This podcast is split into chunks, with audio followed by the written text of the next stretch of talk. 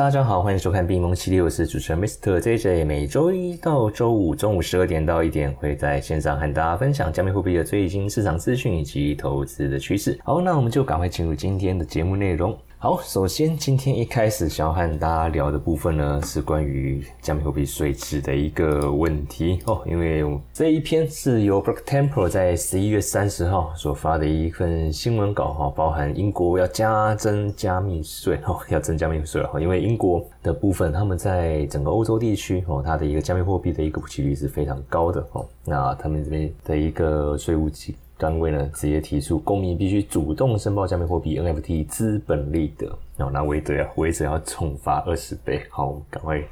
进一步的往下看一下，因为毕竟英国它是作为全球加密货币采用率排名第三的国家，哦，那所以在加密货币的一个课税部分，哦，其实。他们也是做一个有一个比较积极的一个机制哦，在进行课税。好，那在十一月二十九号的时候，英国政府在发布公告，我们这边可以看到说，公民必须主动 揭露在加密货币的一个未缴纳哦资本利得税和个人所得税，包括来自比特币、非同质化代币就 NFT。还有其他所有实用代币的收入，否则不仅会被追缴税款，还必须要缴纳罚金哦。所以这部分英国他们现在是在查加密货币的这个税金哦，是越来越严哦，越来越严格了。那申报指南这个部分哈，这个如果说是在在英国当地哦生活的居民的话哦，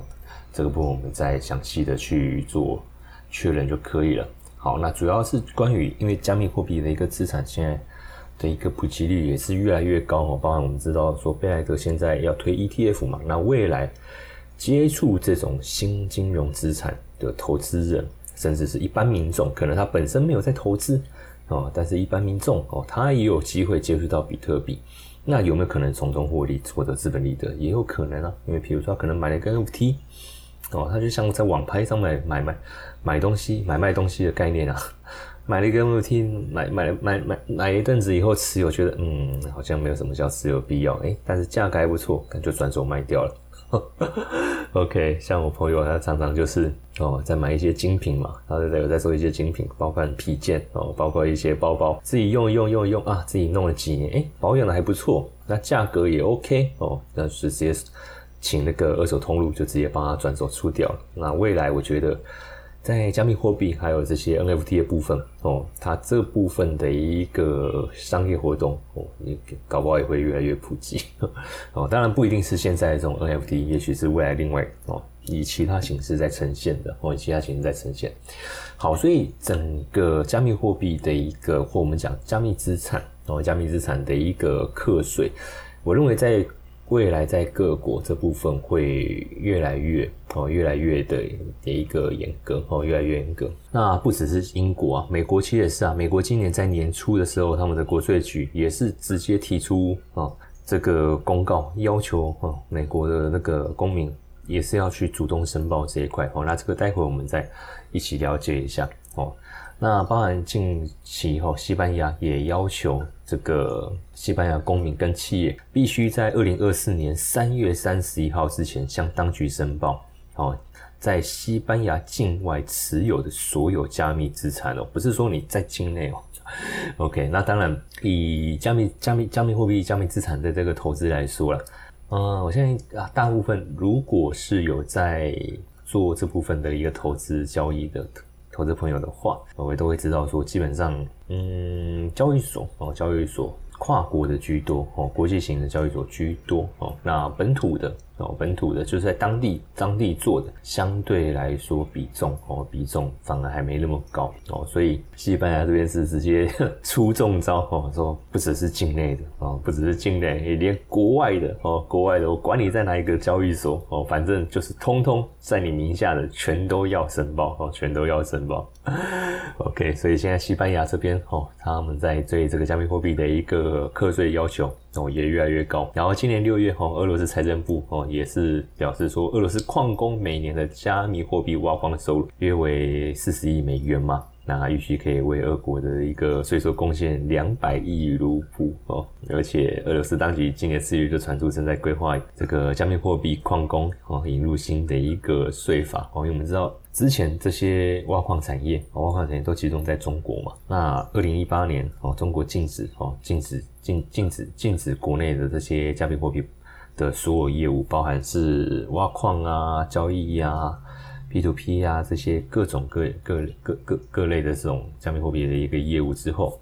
矿工就有整个外外移嘛。哦，那现在北美矿工是最大的区域，那北欧俄罗斯哦这边哦。就是包含俄罗斯哈萨克哦，现在是目前这几个地区哦是矿工哦矿工在聚集的一个点哦矿工聚集点，因为第一个电费相对便宜，第二个在相关的税率哦在相关的税率也有一些优惠哦有也有相对的一个优惠。OK，好，所以俄罗斯在这个部分哦，比特币挖矿产业或者下面货币挖矿产业这个部分，现在如果他们也要去加重这部分的税率的话，我认为后面大概挖矿挖矿的这个。产业链大概又会再出现一轮一轮转移了。好，然后二零二二年十二月的时候，哦，意大利也定制了二零二三年预算计划里面，他们其中一项条款哦，就是拟定对利润超过两千欧元哦，两千欧元的这个加密货币交易征收百分之二十六的资本利得税。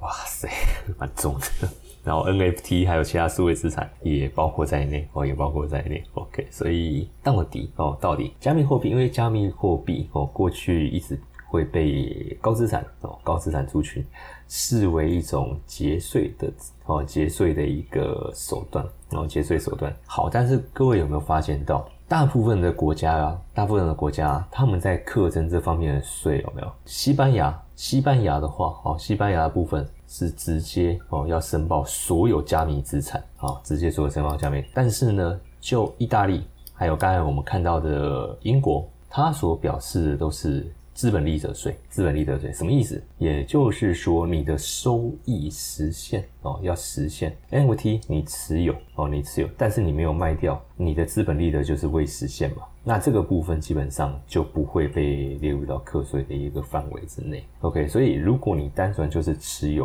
哦，单纯就是持有，没有去实现你的一个利润的话，OK，呃，目前看起来是除了西班牙之外，哦，目前看起来除了西班牙之外，以这篇报道的一个内容来说的话，英国哦，英国英国这部分哦，主要还是针对资本利得这个部分去做课征，哦，去做这个课征。好，然后美国这边的话，我们也来了解一下。哦，美国他们在年初二零二三年初的时候，他们的国税局就有要求纳税人最好如实申报加密货币的收入。哦，有没有看到收入？所以这部分也是属于资本利得的一部分。那我们来了解一下哦，美国现在的一个状况哦，因为随着美国二零二二年联邦纳税申报哦，即将在二零二三年死，就是不是即将，就是已经这是过去式。二零二二年的那个联邦纳税申报是在四月截止嘛？四月中旬截止嘛？哦，所以美国国税局 IRS 哦，在他们在这个一月份的时候哦，年初一月份的时候就发布哦，要求纳税人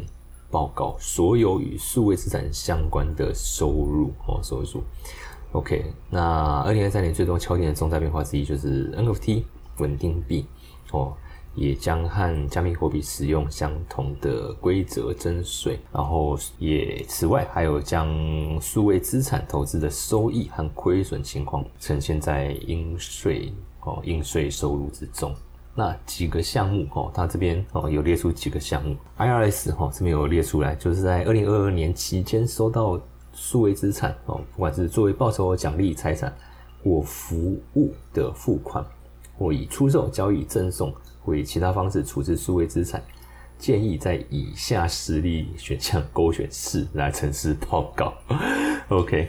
好，那大大概有哪个几个几个项目？哈，首先第一项哦是对于所提供的财产或辅助收到的数位资产作为付款。好，也就是说今天哦我可能有一个订阅服务，或者是我可能有一个课程服务。OK，我今天是不是我今天就不用法币去做定价，或者我可能用法币定价，但是我也接受等值的加密货币付款。OK，那这样子这个部分就算，就这个就算在收入里面了。好，然后再来就是收到数数位资产作为报酬或奖励，那可能就是看你的公司哦，是不是把你们部分的薪酬以加密货币来作为支付？哦，那大部分会。以这样子的一个薪资结构的话，都是科技公司或者是区块链产业的公司居多哦，区块链产业的公司居多。OK，然后呢，再收到新的数位资产作为挖矿质押或类似活动的成果。同样的，因为 DeFi 哦，去中心化金融这几年哦，这几年哦，整个应用开始起来以后哦，他们也会把这个项目也规范到里面。DeFi 的部分，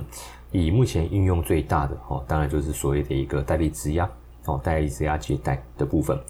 也就是说，哎，今天有一个借方哦，借方他去抵押代币，可能是比特币，可能是以太币，那他想要借出 USDT 哦，那他就是提出一个利息哦，他就是他就提出一个利息，那反正我就是在这个天气，比如说三十天哦，三十天我抵押多少枚的比特币哦，在这个地方，然后我提供可能百分之五或百分之七的一个利息。哦，利息，那你借我 USDT 去做资金上的一个运用，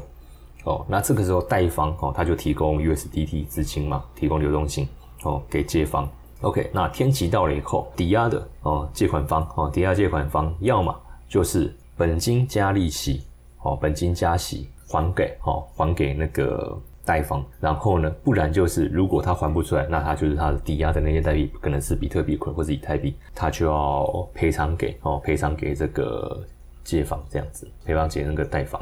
贷方啊这样子，OK，好，那个是 DeFi 哦，DeFi 的部分哦，DeFi 的部分，所以这个部分哦，这个部分你可能就会有一些利息收益哦，你可利息收益，那这个利息收益也会被纳入到税务的部分哦，税务部分，好，然后再就是数位资产作为硬分差的成果哦，你们知道啊，加密货币它具有可分割性嘛，啊，它具有可分割性。好，那这个部分，嗯，以比特币来说，最近比较少出现了哈，因为在二零一七、二零二八的时候，哦，那时候还，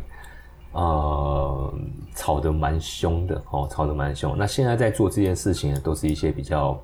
新的山寨币，哦，新的山寨币。那硬差分的时候，它可能会有溢价的一个状况。然后肯定会加，那溢价这个部分也必须被纳入税收。好，然后再来就是为财产和服务在交易所处理的数位资产。好，所以这个部分就是同样的哦，你在交易所存放一些加密资产，哦，那交易所它可能会有一些理财工具，哦，那你存放在这边，它同样会有一些固定收益给你。OK，那这个部分的收益同样一样会被列入到资产。或者在交易所处理数位资产或交易另外一项数位资产，也就是说 B B 交易哦，B B 交易。今天你用比特币去兑换以太币，如果你赚到价差，不好意思，这个也算资本利得的收益哦，这个也算资本利得的收益。OK，哦，那当然，比特币、以太币的那个 B B 交易来说，现现现在它的一个量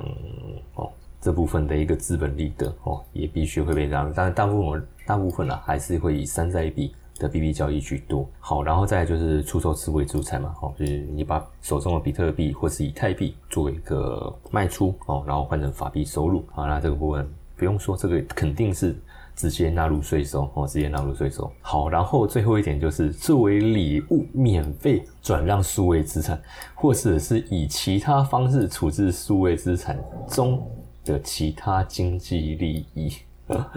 OK，好，所以在美国这边哦，他们关于这个加密资产哦这部分的一个税收哦，它南瓜的范围还蛮广的哦，反正你只要是涉及到加密货币这个块，然后所有的资本利得哦，所有的资本利得通通要纳入到哦税税收的部分。哦，税收部分好，然后唯一不需要纳税的公选是的情况是，他们是否纯粹在钱包和账户中持有数倍资产，或者是在他们拥有的钱包之间互相转移资产，或以美元等法币购买数位资产，或者通过包含 PayPal 哦 Venmo 这些电子平台。好，什么意思？也就是说，今天你只是单纯的就在你的那个电子钱包就 parking 那个比特币，你没有去做任何的转换。然后产生资本利得，哦，比如说你就是电子钱包 A 转到 B 钱包啊啊，同样一笔比特币嘛，好，可能说就是二十枚比特币从 A 钱包转到 B 钱包啊，你这个就只是一个代币的一个转移嘛，资产的一个转移过程，中间没有产生任何的利润哦，中间是没有产生任何利润，这个不用纳入税啊，这个不会有所谓的一个缴税的问题，这个就不用报税，或者是说你今天是用法币，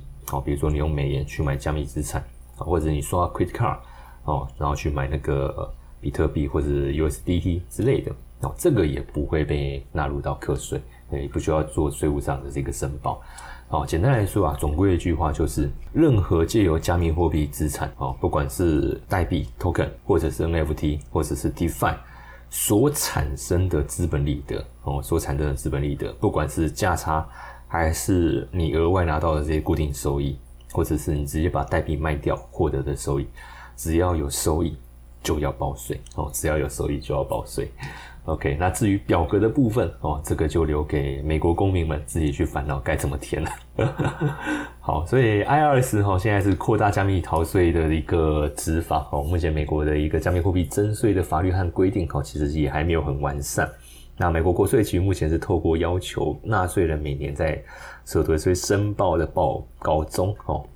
去勾选哦加密货币的一个交易活动和收入。那就是希望大家诚实申报哦，诚实申报这个部分，OK，好，那毕竟哈，呃，这边也提醒各位观众朋友，毕竟我不是税务专家哦，我不是税务专家，那我这边的话就是做一个资讯上的一个整合，所以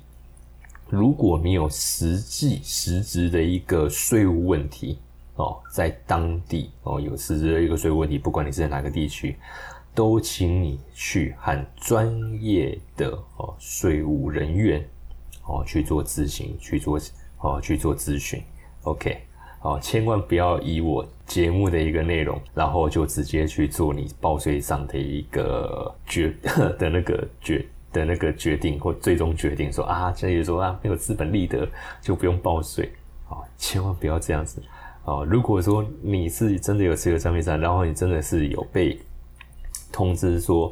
哎，有报税上的一个义务的话，请你和专业人士哦先去做过咨询哦，再来决定你的这部分的一个资产要怎么做申报。OK，啊，因为每国每个国家每个地区哦，在税法上哦，在税法上的一个规范哦都不一样哦都不一样哦。今天可能某些国家它对 NFT 这部分没有特别规范。哦，或者是说他对 DeFi 这个部分没有特别规范，他就只针对你加密货币价差上的买卖啊去课税啊，也有可能哦，也有可能，或者是它规范更广，甚至你可能你就是有成立区块链相关的公司，你有去做空投代币这方面的一个上下，它都要课税。像日本就是，日本他们在加密货币这部分的一个产业的税制规范非常严格。好，但是所以我觉得。可能就是太严了，所以导致说他们国内的一个加密货币的一个商业活动相对来说就比较没有其他地区那么热络。但是哦，但是哦，也因为这部分的一个法规比较严格啦，哦，所以就我知道了，日本他们在去年底这些平台暴雷的这些事件，啊，投资人的一个损害是最低的哦，投资人损害是最低的。OK。好，所以在同样是 Black Temple 哈，他们在八月二十号这边有一个美国哦，美国的那个加密税收相关的一个完本的完整的一个列表哈，完整的一个资料列表哈。那这个我觉得啊，大家可以自己上网去搜寻哦，直接去查询哦，直接去查询。但我还是建议建议啊，如果你是美国，你持有美国公民身份的话，那你要直接和当地的哦税务专业人员。去做咨询哦，而不是只单纯透过网络资讯来去做片面的一个判断。OK，好，那我们也来了解一下目前全球加密货币在税务方面的一个法规哦。那当然有些资讯可能已经过时了哦，那我们就呃先整个哦整个过一遍哦，整个过一遍。OK。以美国来说啦，哦，几乎每一笔加密货币的交易就都是要交，都是要纳税哦，而且要申报哦，而且要申报哦。就我刚才说的，不管是比特币、以太币或者是山寨币、民营币哦，你只要有资本利得产生就要报税。DeFi 哦，借贷你只要有那个收益也要报税。NFT 哦，你只要有资本利得也要报税，就是你有赚到价差也要报税。任何透过加密货币相关的哦，相关的这类型加密资产所获的资本利得都要交都要报税哦哦，唯一不用报税就是单纯的 parking 加密货币这件事情不用报税。哦，他不会去查说，哎，你电子钱包里面有多少的加密资产，然后他要去扣克着你百分之多少的一个税金，这个部分美国是还没有的。好，那澳大利亚 （Australia） 哈，Australia 税务局不将加密货币视为实际货币，而是根据我们的活动需要缴纳啊资本利得税，或是作为普通收入纳税。好，那是否被归类为加密货币投资者或交易者？哦，那这部分哦，它的定义会是这样子。活动的性质和目的，哦，是否出于商业原因，以商业可行的方式进行交易？呃，讲白话呢，就是你是否有将把加密货币作为你做作作为嗯你的一些不管是服务产品的一个定价，哦，定价或支付媒介。然后就我刚才说，可能一个订阅服务或是一个产品，那你是不是可以啊让你的客户用加密货币交来做支付？那如果有这部分的收入。就会列为税收哦，就会列为税收，然后或者是以公司的方式展开活动，例如编制商业计划或者交易活动的这种重复性、规律性的这些规模，那如果有这些行为的话，基本上就会被归类为所谓的一个加密货币投资者或是交易者。好，所以作为投资者的话，哈，在 Australia 这边的话，加密货币它是被视为一种财产，就必须去缴纳所谓的一个资本利得税哦。所以这边 Australia 它同样是以资本利得。这个部分来去做课税，哦，来去做课税，哦，所以反正只要你不管，只要你是有在做那种现货交易或合约交易，你有赚到那种价差的，哦，这部分。大部分只要在有课税的地区，都一定会被课到哦，这个大概都避不了哦，这个大家都避不了。好，然后香港哦，香港香港算是这几年在这方面呃一些规范哦规范呃有做出蛮重大调整的哈。以香港金融管理局来说的话哈，加密货币它是被定位为所谓的一个虚拟商品，而不是法定货币。好，所以香港它没有所谓的资本利得税，哦，它没有资本利得税。那投资者在获利的情况下买卖金融投资不必为这些交易缴税。然而，作为正常业务进行频繁的加密货币交易将被视为收入，就会被纳入到所谓的一个所得税，哦，也称为利得税，哦，利得税。那上限会被课到百分之十六点五。好，那加密资产的一个类别基本上会是所谓支付代币、证券型代币或者是功能型代币。反正你只要是挂上 token、coin 这类型的哦，在交易所、加密货币交易所上面上架的，基本上都被囊挂在这个部分哦。那不管是中心化还是去中心化交易所都一样哦，都一样。好，那没有课税的大概有哪些国家哦？没有课税的哪些国家？以目前来说啦，哦，目前来说，德国、新加坡、葡萄牙还有瑞士。哦，还有瑞士，目前哦，目前加密货币还是免税哦，还是免税。但是如果你今天是成立实体企业哦，成立实体企业，比如说区块链企业啊，或者是交易所，在他们当地有落地哦，有落地的话，那可能还是会有一些营业税、营业税上相关的一些税务。但是就投资人哦，投资人来说的话，你在这些地区从事加密货币的这些交易买卖活动，基本上不会被课税哦，不会被课税。所以各位会发现哦，其实呃，如果是以亚洲地区的话，你会发现很多平台都把点据点设立在新加坡，就是因为这个税务优势。然后葡萄牙哦，葡萄牙则是欧洲，则是欧洲的哦，加密货币。哦，加密货币投资者的一个节税天堂哦，节税天堂。好，那中国大陆的话，基本上就是禁止使用加密货币了嘛。OK，所以这个基本上呃也没有也没有什么税务税务问题。但是哦，但是虽然不流通，但他们还是会查哦，他们还是会查哦，就是你禁止在台面上有这些交易哦，各种商业活动的一个行为。啊，但是你持有这些资产啊，你如果持有这些资产，查到了还是会被课税哦，查到了还是会课税。OK，所以这个是近期海外的一个状况。那我特别补充一些哦，韩南韩这边的资料，因为南韩的话，在亚洲地区的它的一个加密货币的一个活动相对来说是比较高的哦，所以哦，所以以南韩他们的一个状况来说哦，哦，他们在税务的部分哦，税务部分也会特别去做一些规范哦，所以说。哎，观众朋友，如果你有些朋友是南韩的话，哦，这部分你也可以跟他做一些交流，哦，了解一下在他们当地，哦，他们当地在投资加密货币的一个状况，啊，因为国民申报海外资产百分之七十都是加密货币，哦，这个是南韩的一个状况，哦，所以南韩国税局，呃，在今年也发布了，哦，就是加密货币为韩国持有人最多的一个海外资产嘛，哦，高比例高达七十 percent，所以。应该哦哦，应该国日渐普及的这个加密货币，韩国政府应该积极修订相关的税务及监管法规。OK，好，所以可以看到，我认为啊，大部分都是社会的一个状况，哦，社会的一个状况。哦，其实通用你会发现，加密货币资产的一个活跃度越高的地区，哦，越高的地区，哦，你会发现他们的一个经济状况，哦，经济状况啊。不能不能说是很理想的一个环境，或者是说一般民众，哦，一般民呃，或者说我用另外一个角度来啊，贫富差距越大的地区，哦，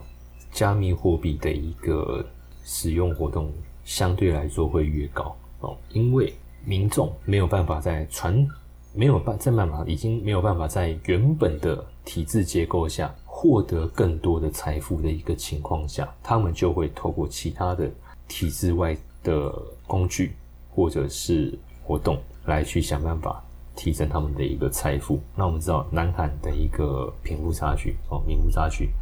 非常高哦，非常高。OK，好，那我们呃，这不是今天这期想要讨论的内容，我们还是先回来看加密货币的部分哦。你知道比特币也能像 ETF 一样一样轻松存吗？明年四月，比特币的减半行情即将来临，你也想要跟上这波热潮吗？我将会针对比特币如何聪明存出一桶金来开一堂线上课程。我将会和大家分享为什么不能错过二零二四年的减半机会，还有华尔街为什么正在拼命的存比特币，以及居然有比平均成本法更聪明的存币策略。如果呢，你也对这个议题感兴趣，欢迎。报名这场免费的直播课程，点击资讯栏链接直接登记，或者是加入我们的官方 LINE 小老鼠 iu 一七八，输入关键字 AI 取得报名链接，一起来迎接比特币的牛市行情吧！好，那这个部分哦，南个国税局哦，在呃，应该是在九月份哦，九月二十号的时候。哦，发布了一个官方报告，比如说，那韩国民众持有这个海外资产里面，哦，加密货币占比是最高，哦，有九百九十亿美元，哦，离开国离岸资产，哦，占比是百分之七十，哦，所以他们就是提出应该要，哦，积极的修订法案，还有相关的一个税务，哦，还有相关的一个税务。好，然后再来是日本的部分，哦，日本刚才我有提到，哦，日本刚刚有提到，基本上日本他们的一个。相关法规哦，跟税制相当严格，最高可以克到百分之五十五哦，就超过五成的哦，超过五成的那个税务。好，我们来看一下日本加密货币市场它的一个特点哦，特点就是法规太严，所以缺乏活力。好，然后热点慢半拍，但是购买力很强。好，日本对于加密货币产业的一个整体监管框架，还有反洗钱以及保障投资人权益哦，基本上啊非常严，因为它会。强制的要求说，哦，你这些平台一定要把投资人的资产做独立，哦，做独立的一个保管，不能挪用作为你本身的一个营运，哦，营运用途。好，所以那时候，哦，FTS 爆雷，爆雷以后，他们国内八千名用户，哦，两百一十七亿日元，顺利出境，哈 顺利出境，因为。当地的客户，他们的那个资产是被独立开来的哦，独立开来的。但是呢，哦，但是呢，保护的很好哦，保护很好，没有错。但是呢，哦，要付出的代价就是高昂的税金。商业产业相关的收入都要报税哦，都要报税，而且金额越高的哦，巨金哦，就是你那个整个资产呃总额越高的哦，你最高可能会被到。克到百分之五十五，所以基本上啊，日本你大概很难看到什么比特币的剧情，或是以太币巨鲸或加密货币的剧情啊，因为这个就是一个不友善的一个环境嘛，哦，税务太重，哦，税务太重，根本不会有人想要 parking 在那个地方。那二零一五年哦，二零一五年的 ICO 哦，二零 ICO 哦，到海外各海外交易所的这个进军哦，即便市场活力低哦，但是依然能看到日本投资者强大的一个购买能力。好，所以日本哦，包承包了百分之九十以上的这个呃 Cardano 哦，卡呃 Cardinal 的代币募资哦，一方面又让这个白币还有 BigGet 这些交易所成功在日本养成核心的这个主要客群哦，那这部分然后这部分。在练新闻他们这一篇的一个报道是哦，提出一个观点，这是因为日本当地的一个 KOL 的一个文化哦推广。其实现在以 KOL 来说，呃，不只是日本啦，全球都是哦，全球都是哦，全球都是。尤其我认为，在二零二零年开，二零二零年以后，这样这个趋势更为明显哦，这个趋势更为明显，因为疫情嘛。哦，因为疫情嘛，人们大家的一个娱乐就变成只剩下在网络了。坦白讲，以我这个世代哦，比我这个世代在更年轻的，他们基本上手机一定都不会离开的。我看过最夸张的情况下，就是 走路全程哦，走路全程就是在盯着那个手机画面。当然，在我们一般的观念会觉得说，哇，这很危险嘛。可是。他们就是有办法这样边看，然后边走，然后边闪行人，边闪一些障碍物。OK，然后甚至就这样子，只要就这样直接过马路，然后一样是盯着这样手机在那边看哦。基本上手机已经不离哦，已经是不离身了。那大家看什么？基本上就是在看这些 KOL 的一个所在传递的一些资讯哦，所在传递的一个资讯。OK，好，所以就以。呃，好，我们回到日本这个市场来说，哦，回到日本这个市场来说，日本的部分哦，日本的部分哦，他们的一个购买能力哦，一样哦，也是非常的强哦，也是非常的强。那当然，在二零二三年四月的时候，他们有想要去放宽哦，在加密货币这部分哦，包含税率的一个降低啊，还有代币审查的一个速度加快哦，所以也许他们有想要去扶持这个部分的一个。产业哦，有有许，但是我认为相对于其他地区啦，日本可能还日本可能还不是，也还不是这些产业想要呃首选首选驻点的一个地区，推广业务或许会是一个市场哦，但是你说要落地落点，我觉得比它好环环境比它好的地区，我觉得。哦，大有人在 哦，大有人在。好，所以这个是海外的一些状况哈，还有一些状况。好，那之前我呃在八月份的时候，我有补充过哦，就是在台湾的部分哦，在加密货币哦，加密资产的这部分，在税务方面的一些哦，我们要怎么样去做申报的部分哦。那这边有一份表格，这边我也再提出来哦，再和大家分享一次。好，基本上了哦，以台湾来说的话哦，以台湾来说的话，课税分类我们大概可以分境内收入跟境外收入哦。那境内收入的话，基本上判断精神一样，台湾这部分都是以资本利得实现。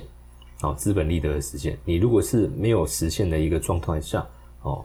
也是不用申报，哦，还也是不用申报。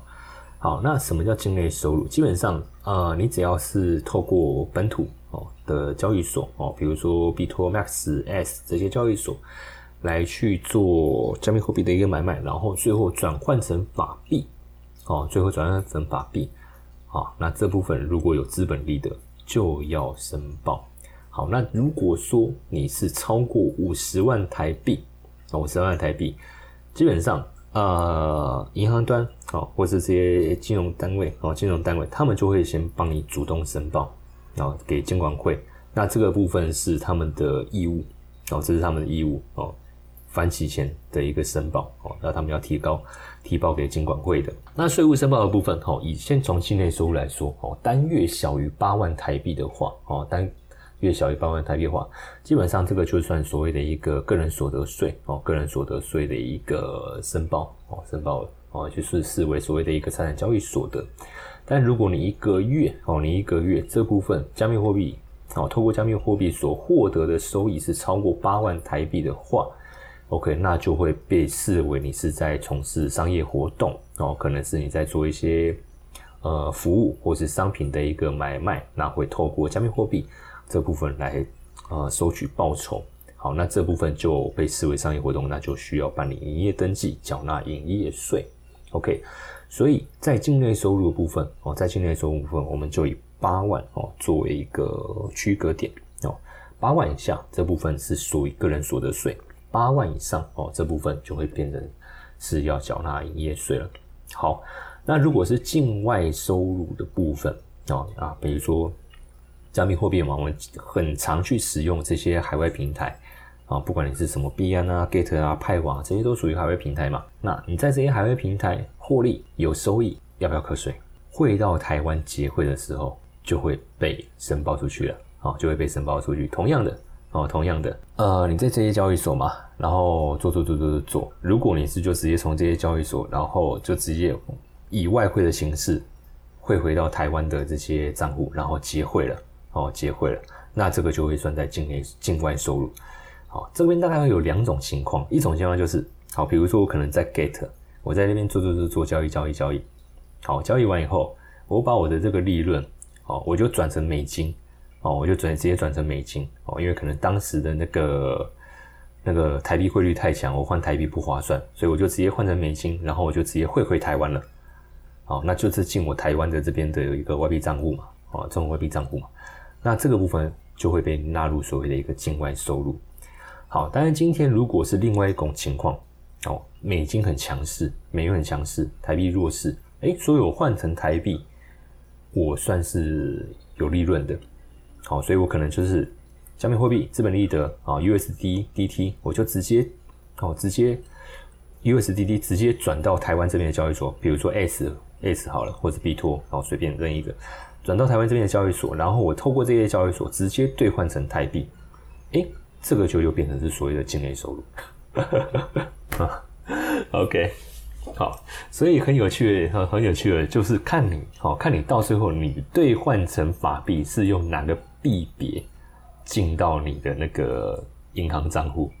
哦，基本上啦，你变成用所谓的那个台币，然后进到银行账户，那都会算是境内收入。那如果你是以外汇，哦。比如说美元、欧元这类型的哈外汇，或者日元哦外汇这样子进到台湾的这个外汇外币账户的话，那这个会算在境外收入哦。那同样的单笔超过五十万台币哦，就是这些银行他们都会主动帮你申报哦，跟境外会申报反期啊，做反洗钱的一个申报，就是问你说，哎，你这笔收入、这笔资金的一个来源是怎么来的啊？哦，这样之类的哦。好，那税务申报部分哦，合并超过一。百万台币啊，合并超过一百万台币的话，好，那它会有所谓的基本所得额六百七十万的免税额哦，免税额。好，那六百七十万免税额，大部分的观众朋友或投资人可能都会误会说，哦，所以我加密货币只要不要赚超过六百七十万，我就不会有这部分的一个，我就可以我就可以享有这个免税了，不是。哦，所谓的这个境外收入六百七十万免税额，它是综合所有项目，不是单纯就加密货币项这一项就享有六百七十万，然后其他都不算，没有，它是所有 totally 加起来，那有哪些项目？海外来源所得，哦，啊，如果大于百万，哦，这算特定保险给付，哦，因为像台湾哦，投资人哦，如果有一些海外投资的话。很喜欢去买海台湾哦，那个海外的一些保单嘛，像几年前香港的保单在台湾就非常的夯，OK，有很多哦，很多 哦，因为我们也做过，我们我们也我们以前也有，我们以前也有哦，我自己以前也有去研稍微研究过一下，好，然后未上市股票哦，未上市股票的一个交易所得哦，然后私募基金收益凭证交易所得哦，然后非现金捐赠扣除额，或者是其他的哈分开计税哦，只是鼓励盈余哦。合计的金额还有其他新增减免所得税的哦，OK，总的来说啦，就是你所有的海外收入 totally 加起来啊，你有六百七十万台币六百七十万的这个免税额哦，不是单纯加密货币就有六百七十万的免税哦，不是这样算的。哦，比如说你做美股，你有收益嘛？哦，你做那个外汇哦，外汇交易你有收益嘛？或者说你在一些呃海外的那种有价证券，你可能会有一些利息收益嘛？好，那这些收益哦，透过外汇形式进到你台币账户哦，一年哦，totally 总共加起来哦，就是六百七十万的免税额哦。OK，哦好，所以计算是这样计算哦，计算是这样计算。OK，好，所以这个是台湾哦，台湾在税务的部分哦，加密货币资产的一个税务部分哦，所以如果要哦，如果说你要要要把加密货币作为节税工具的话，坦白讲还是有机会，还是有机会，因为大部分现在大部分的国家都还是以资本利得哦，资本利得来去做课税哦。那当然这边还是要提醒大家，主动申报，诚实纳税哦。好，但如果说你今天就只是单纯的 parking 嘛，像刚才美国那个案例就很明显，你就是在你电子钱包去 parking 一一笔比特币或是以太币。哦，或是任何形式的加密资产，你只是单纯 parking 在那边，你没有去做任何的呃交易哦，任何交易而产生收入，那基本上都不会有所谓的一个报税问题，哦，都不会有所谓的报税问题哦，所以很多高资产的投资人啊，很多高资产投，他们还是会把加密货币当成所谓的一个节税工具哦，节税工具。OK，他可能就是先把一些收，哦，先把一些资产就直接转成代币，哦，直接转成 Coin，然后就直接 parking 在电子钱包里面，哦，就直接 parking 在电子钱包里面。那他没有所谓的一个资本利的一个实现，那基本上也没有所谓的一个税务申报的一个问题，哦。那这个部分，哦，不管是所得税、营业税，甚至是继承遗产，哦，甚至继承遗产，哦，目前台湾来说，哦，台湾来说，哦，这部分，哦，这部分都还。不会有所谓的一个税务问题哦。那当然了，同样的，如果你有这方面的需求，还是要请你向专业的税务人员进行咨询哦，进行咨询，来请他帮你做各种税务的一个规划哦，各种税务规划，千万不要哦就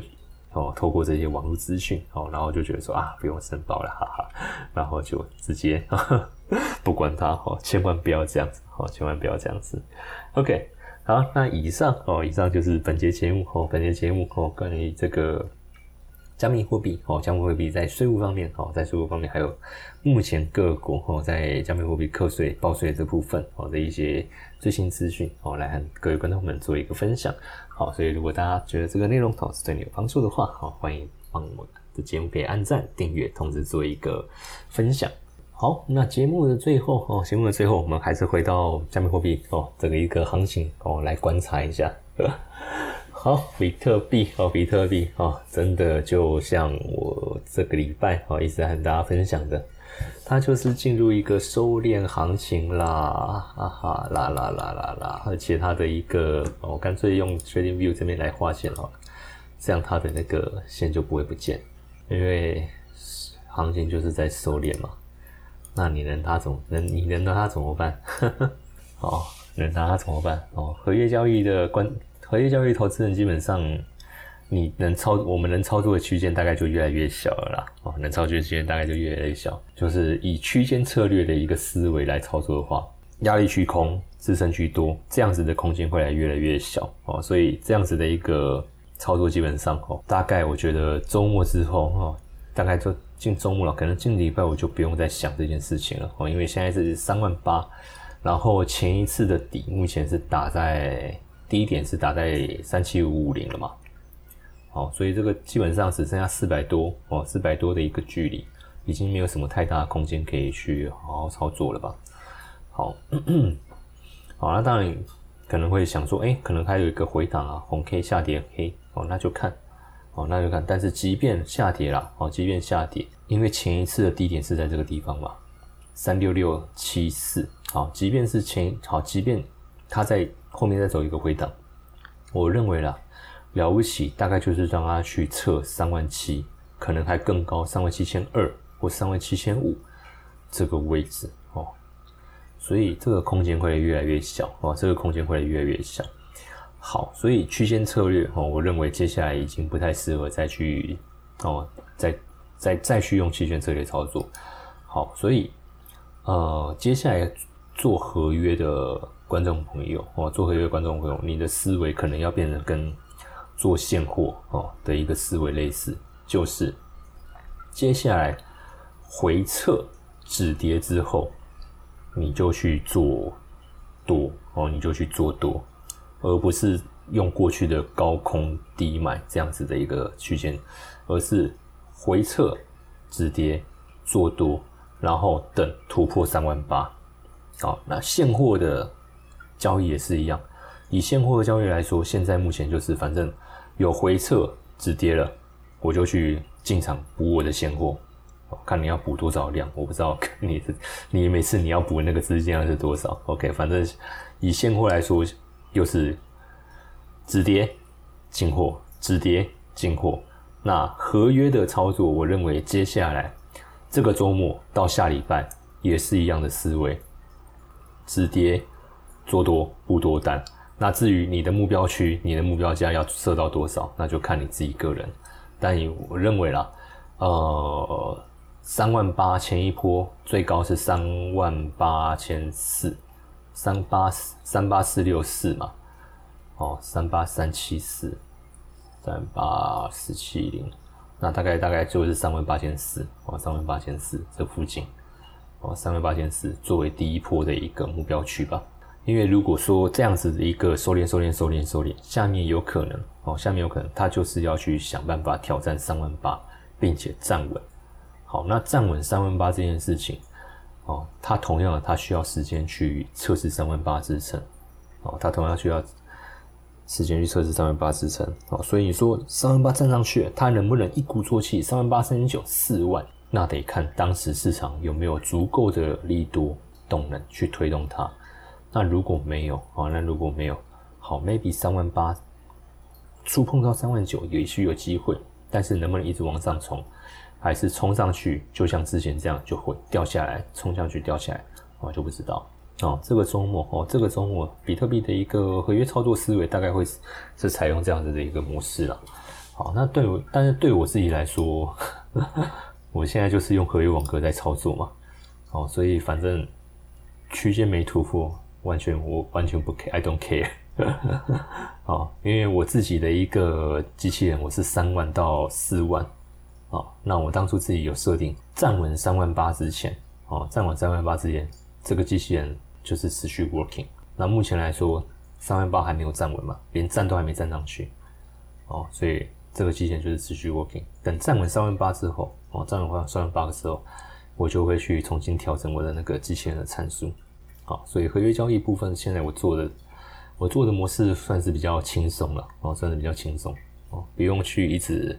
看说啊，收敛了没？转折了没？收敛了没？转折了没？OK，这个就留给有时间可以看盘哦的投资人啊去做就好。好，那至于要存现货的哦，要自己要存现货的，今天晚上哦八点，好，今天晚上八点，OK，我就来分享我是怎么存现货的哦，因为我从十月这样的存，哦，从十月这样存，然后存到十一月二十四号，哦，最新一笔还没出来，因为最新一笔是今天下午四点才会出来。哦，所以那个还没加上去。我从十月底二十三号这样开始存存存存到现在，哦，每每三天每三天这样存嘛，那每一笔每一笔哦，每一笔每一笔哦，都有拿到 UB 的这个额外收益哦，额外收益。好，那这样二十三天这样做下来，大概三点八一 percent 哦，三点八一 percent，这个是 UB 的额外收益哦，UB 的一个额外收益哦。那这个工具就我就是用所谓的一个。双币投资哦，双币投资哦，加密货币它的一个投资工具其实蛮多元的哦，尤其是这几年，尤其是这几年，但是只是说，呃，平台他们会把它去做一个包装，然后取一个很炫炮的名字，好，但是坦白讲，如果你对金融市场，尤其是你有在传统金融市场。待得够久，经验够多，那你去细看它的那个交易逻辑或者是交易原理的话，你会发现，啊，换汤不换药，他们就是把传统金融的那些工具，不管是期货，还是 CFD 差价合约，还是 option 选择期权选择权，他们在拿来用，然后做重新包装。那以双币投资来说的话，它其实就是 option 哦，就是期权。哦，那其实以前期权我们就很大量的在运用它的这种工具的一个特性，什么意思？就是 cover call、cover put。哦，我们以前在做美股，我们最经常在使用的期权策略就是 cover call 跟 cover put。哦，cover put 一档股票今天我看好它未来的一个前景。那但它的股价在相对低一点哦，可能会是在打底的一过程中，那我就会用 cover put，我指定一个价格哦去存，我我去买进它，哦，但是我不想去用挂单的方式哦，因为我变我资金得卡在那边挂哦，或者我就得承受哦，用比较高的价格买买进了，好，所以我就会用 cover put，我指定价格买，好，那价格到了，买到哦，买到我要的股票。但是价格如果中间一直没到怎么办？哦，比如说我指定可能在，哦以台积电来说好了啦，可能我指定五百块，我要买到我我要买到我要买到台积电，好，所以我就在那个地方挂价，好，好，那但是今天如果是用 cover put 的话，哦就是一样，我就指定五百块，那台积电价格如果跌到五百块以下，好，那券商这边就会帮我用五百块买进台积电的股票。但是如果没有买到怎么办？好，我们会设定一个，我们会约定一个天期嘛？比如说三天后，三天后你用这个价格帮我买，好，可是价格就是没到啊，好，所以如果没到的话怎么办？我就可以收到选 option 选择权的那个权利金，好，除了我本金可以拿回来之外，还可以收到权利金。那同样的，比特币也有这样子的工具，那只是说它现在是被包装成所谓的一个双币投资，但我觉得这个是好事，因为双币投资好理解，什么意思？我要么收回比特币，而且拿到额外收益；要么存到我要的比特币，双币投资，拿两拿拿双币赚 U 币，或是存比特币，双币投资，哦，双币投资，无论如何我都有收获，哦，无论如何我都有收获，哦，那这样的工具基本上我也不用去研究期权的 T 字报价，我也不用去研究那些德尔塔、伽马、西塔那些希腊字母。哦，因为过去我们在做这些期权的那些呃策略交易，我们确实要去深入了解整个 option 期权它的这个商品架构，我们才能去制定我们的一个交易策略。哦，但是现在 Bitcoin 他们这种双币投资的那个呃工具设计，我觉得对于投资人来说，哦，对投资人来说，呃是友善的，哦是友善的，因为他把那些复杂的传统金融工具，呃，怎么说？就是重新整理过后，变成更贴近一般投资人能够上手的一个模式。哦，因为以前你在看那种 T 字报价，有没有？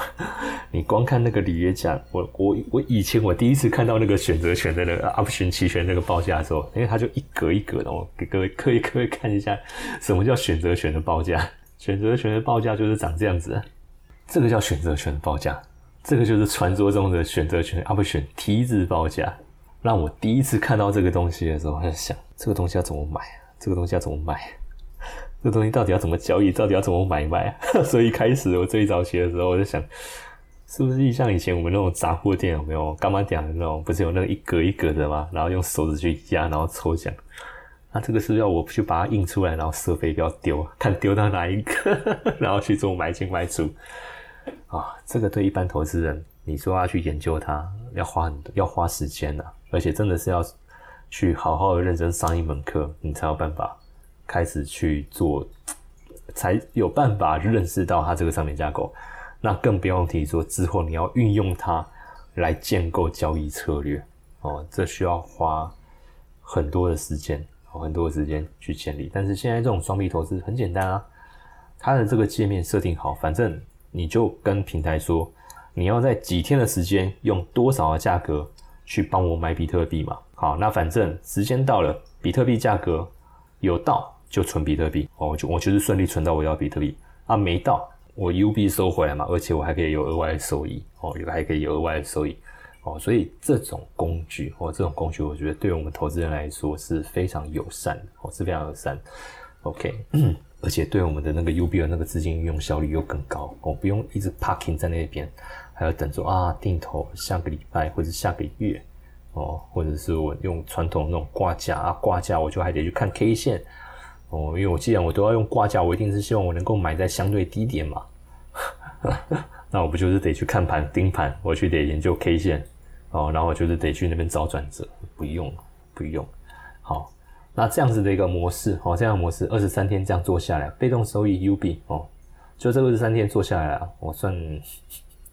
衰吧，都没有存到比特币啊，但是都是拿到 UB 的被动收益哦。好，那这样二十三天这样做下来，大概三点八 percent。那如果加上今天结算那个的话，应该就四 percent 哦，大概四点多 percent 哦。所以一个月大概四点多 percent，一年下来哦，一年下来这个应该大概有四十多 percent 的一个 的一个收益哦。就是如果真的很衰都没有存到比特币，单纯就 UB 的收益哦，一年这样做下来哦。也有四十 percent，而且不需要去盯盘哦，反正大概就是每三天、每三天的周期去做一个简单的设定就可以了。那这个部分哦，我在今天晚上八点哦，我在今天晚上八点哦会去做这部分的，我有给一个免费课程哦来跟大家分享，我来跟大家分享。所以如果你对这个议题有兴趣的话啊，你可以先去看这个影片啦哦，我放在聊天室置顶跟那个节目资讯栏。这个是八分钟的这个精华短片哦，八分钟的精华短片。那如果你想要直接报名今天晚上的这个活动也 OK 哦，也 OK，好也 OK。那也可以直接在我们的这个官方赖哦，官方赖里面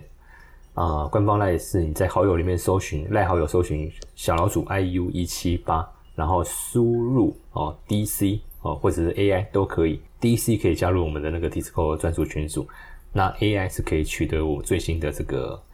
课程活动资讯，好，课程活动资讯，OK，好，所以今天晚上，哦，今天晚上我就是要来和大家分享关于双币投资，哦，双币投资，呃，年化最高八十三 percent，哦，哦，这个年化，哦，这个是年化，哦，但我刚才这样自己做下来了，哦，一个月大概一个月应该是有机会可以做到四点多 percent，哦，四点多 percent，那一年，哦，一年累积这样下去，大概就是四十 percent，如果都是存到 UB 的话。哦，存到 UB 的话，大概就是四十 percent。OK，所以这个方式哦，这个工具哦，今天晚上会来和大家分享哦。所以如果想要了解哦，想要了解我是怎么做的话哦，欢迎今天晚上八点哦来参与我的这个免费的试听课程。好，那我们今天节目哦就到这边告一段落，谢谢大家。